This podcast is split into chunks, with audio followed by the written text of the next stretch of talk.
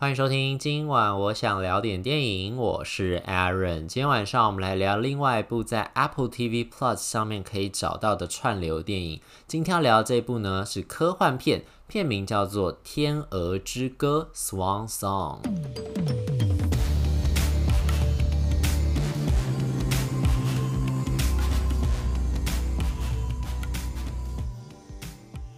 天鹅之歌》这个片子，它的主演是马哈沙拉·阿里。然后呢，他其实有凭着这一次的在这个《天鹅之歌》里面的演出呢，有入围这一次金球奖戏剧类的最佳男主角。不过最后这个奖项是颁给那个《犬山记》的 Benedict Cumberbatch 嘛。不过呢，其实马哈沙拉·阿里这次的演出也是非常的精彩的。基本上呢，这个戏就是他自己一个人在演啦。他甚至还一人分饰两角，因为这次的这个故事里面呢，其实是跟这个。复制人有一点点关系的，所以才会是科幻片嘛。然后呢，它片名原来的那个 Swan Song 在英文里面的意思，应该就是有点类似下台一鞠躬，就是你要退休之前，很多演员退休之前的最后一次的登台演出啦，或是下台之前的最后一个什么某个杰作等等这样子的意思。那为什么会用这个来当做它的片名呢？就是因为马哈沙拉阿利所演的这个男主角呢，他即将要走到了人生的终点，他那时候是被诊断出他已经。得了绝症就不会好了，所以在这个得到绝症之前呢，他就得到了另外一个秘密的这种医疗计划。这个医疗计划呢是由 Glenn Close 所主持的，Glenn Close 演的是一个医生，叫做 Doctor Scott。Doctor Scott 这个医生呢，那个时候就有了一个计划，就是他这个实验计划呢，能够让将死之人。他会帮你先用你的这个身体里面的 DNA 帮你做出一个跟你一模一样的生物特征，完全一模一样，但是身体状况、各个器官的运作都全部都是完好的另外一个复制人的肉体。之后呢，等到这个肉体已经复制完成了之后，他会再把你脑子里面的各种记忆，还有你的这种思考逻辑的方式，透过神秘的新的一种科技，把它转移到另这个复制人的大脑里面。然后呢，因为你你已经被诊断出得了绝症嘛，所以基本上你应该就是将要死掉的这个身躯。然后他就会在这个计划里面呢，就是帮你把这个呃记忆跟你所有的这种脑子里面的这种思想全部都转移到那个人的身上之后呢，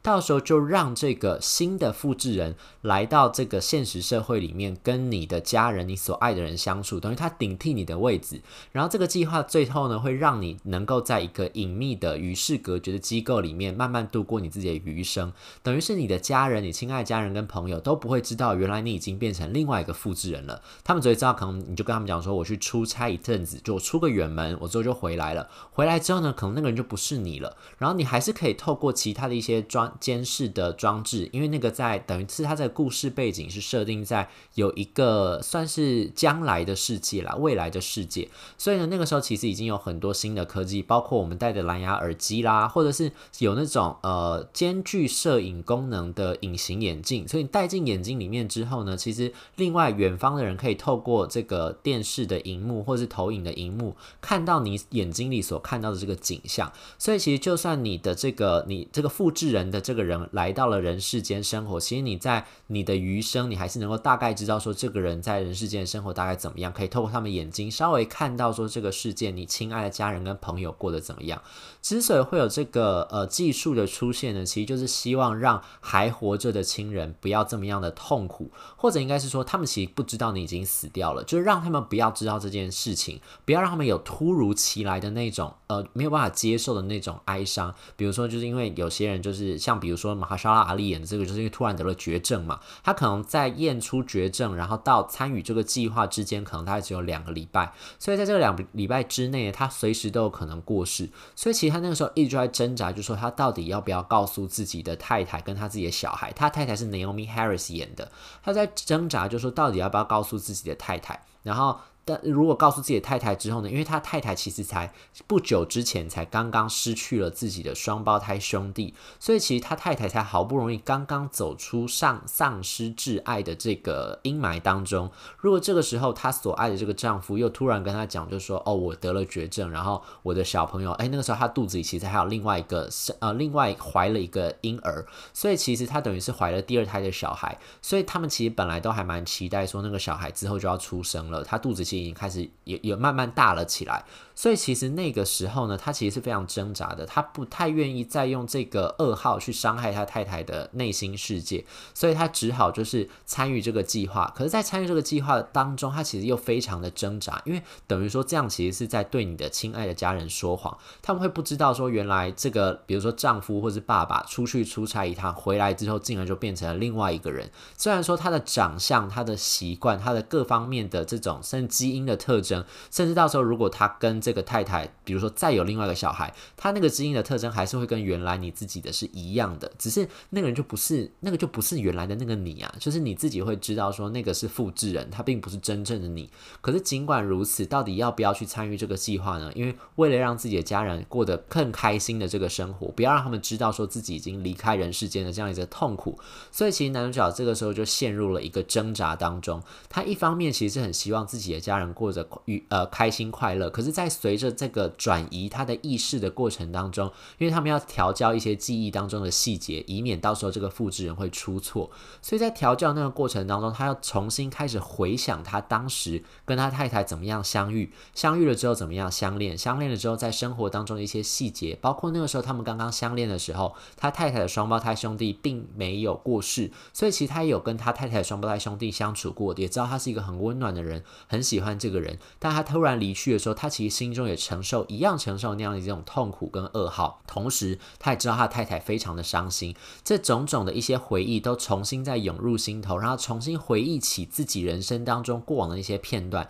然后当他看到这个复制人睁开双眼，然后甚至开始要取代他的时候，然后甚至一开始，因为他们还有一个试用期，等于说在他真正的。进到人世间、现实世界当中取代他的身呃身份之前呢，他其实会有一段时间，就是两个礼拜的时间，会让这个复制人知道他自己其实就是一个复制人，他的任务就是要代替这个呃即将过世的这个真正的这个呃付钱的这个病患，就是拿参与这个计划的这个病患，然后要帮他过好他的人生。所以他本来来到人世间的时候，他会完全知道说他就是一个复制人，所以呢，他就是会。在那个时候，其实连复制人自己都会开始有一点点挣扎跟动摇，因为他就会想说：“我毕竟只是一个替代品，就是为什么我要当你的替代品？”其实对复制人来说，这个在过往的这些科幻作品里面，其实有非常多的讨论，就是关于复制人的人权这件事情。到底复制人是不是人？复制人也有思想，也有这个，可是他们当时创造出来的时候，就是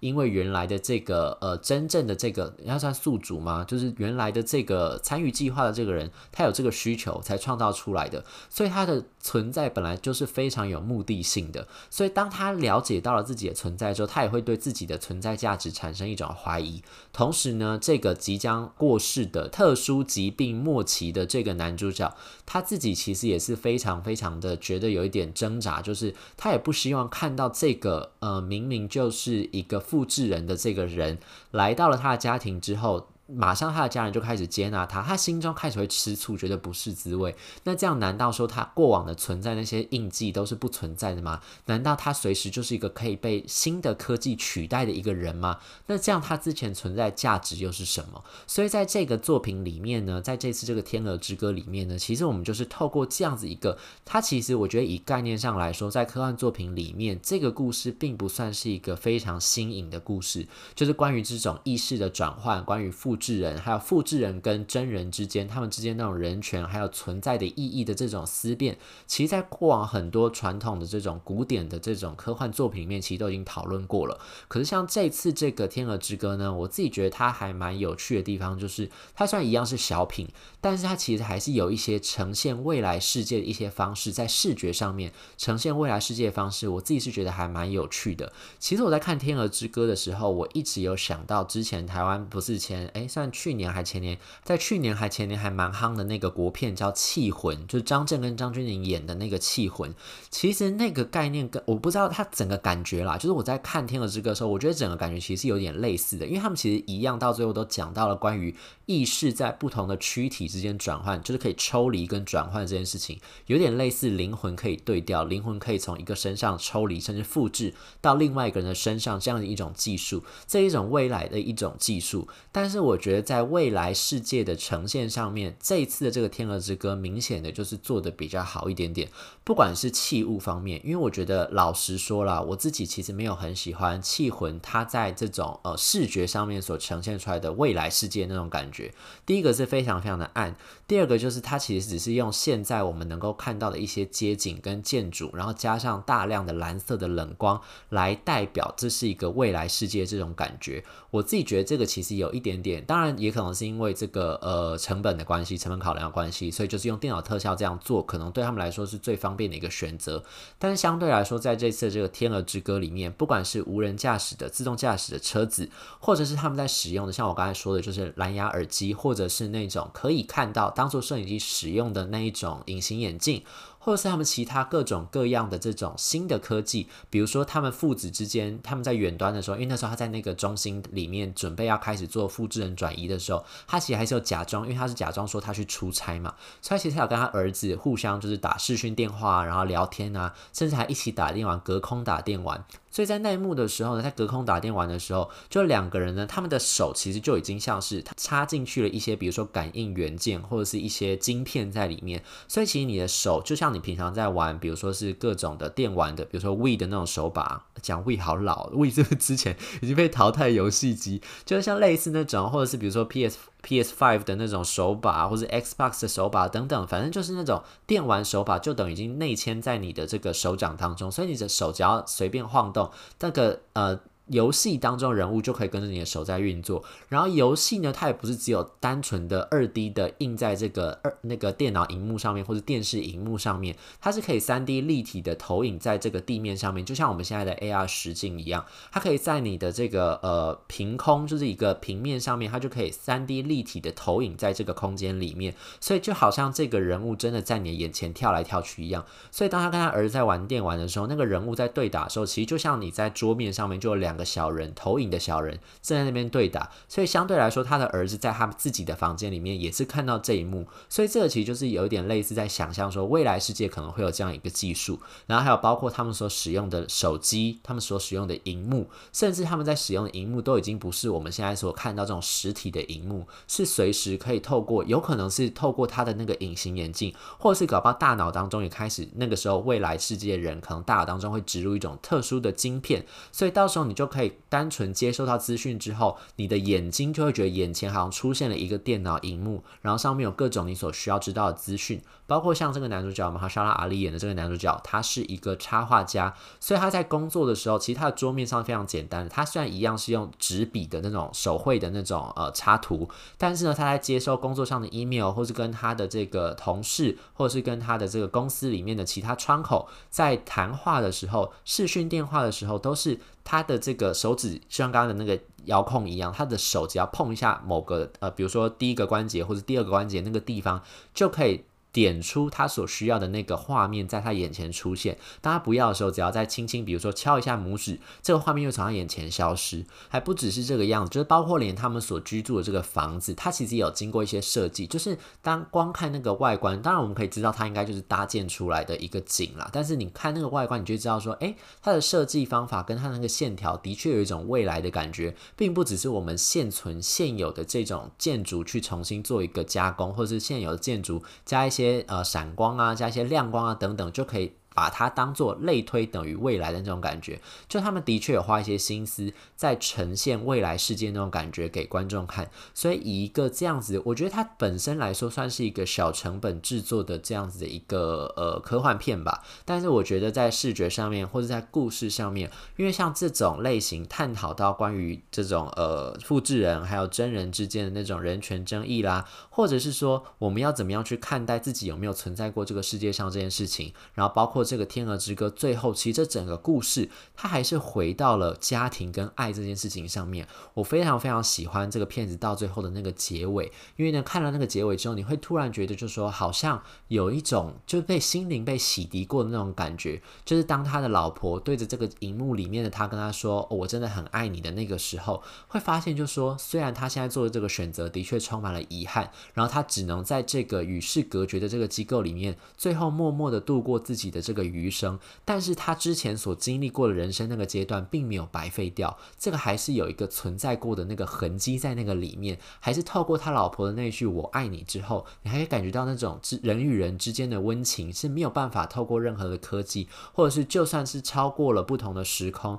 这种感情都还是能够让人家觉得非常非常温暖的那一种讯息。所以呢，我就会觉得这个片子，如果大家有机会，然后如果你觉得在家里面想要找一点比较小品一点点，但是可能跟比较偏剧情，然后又有带一点科幻元素的电影的话呢，这次这个《天鹅之歌》呢就推荐给大家，或许可以带给你一点小小的温馨感人的一种能量。